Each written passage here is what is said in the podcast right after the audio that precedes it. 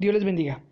La Biblia nos dice en el Evangelio de Lucas capítulo 8 verso 22 en adelante, aconteció un día que entró en una barca con sus discípulos y les dijo, pasemos al otro lado del lago, y partieron. Pero mientras navegaban, él se durmió, y se desencadenó una tempestad de viento en el lago, y se anegaban y peligraban. Y vinieron a él y le despertaron diciendo, Maestro, maestro, que perecemos. Despertando él, reprendió al viento y a las olas, y cesaron y se hizo bonanza. Y les dijo, ¿dónde está vuestra fe? Y atemorizados se maravillaban y se decían unos a otros, ¿quién es este que aún los vientos y las aguas manda y le obedecen?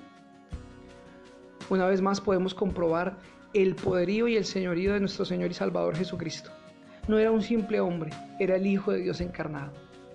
Y en los momentos más difíciles Siempre es bueno tener a Jesús de nuestro lado.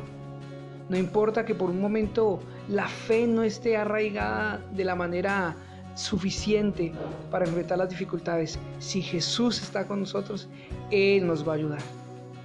Él cuestionó su fe, pero no los dejó a la deriva. Él obró y calmó a la tempestad.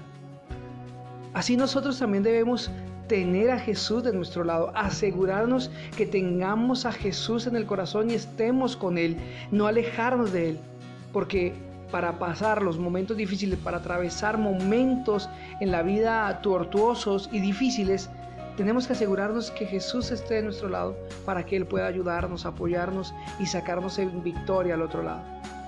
El hombre por sí solo no puede.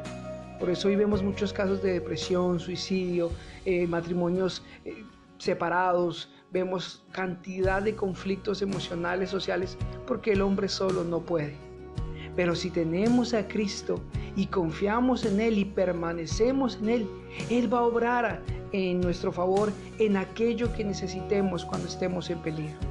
Si tu casa, tu familia está pasando por un momento difícil, recuerda, si tienes a Cristo, Él va a obrar, Él va a hacer milagros, Él te va a enseñar, Él te va a mostrar su poder pero se hace necesario que Cristo esté en nosotros y nosotros permanezcamos en Él. Recuérdalo, si Él está con nosotros, vamos a pasar al otro lado. Esto que está aconteciendo, esto que te está pasando en ese momento, si Él está contigo, no te va a dañar, no te va a matar, no te va a destruir, porque ciertamente Él tiene el poder para ayudarte, para sanarte, para libertarte, para restaurar. Confiemos una vez más porque Él va a obrar.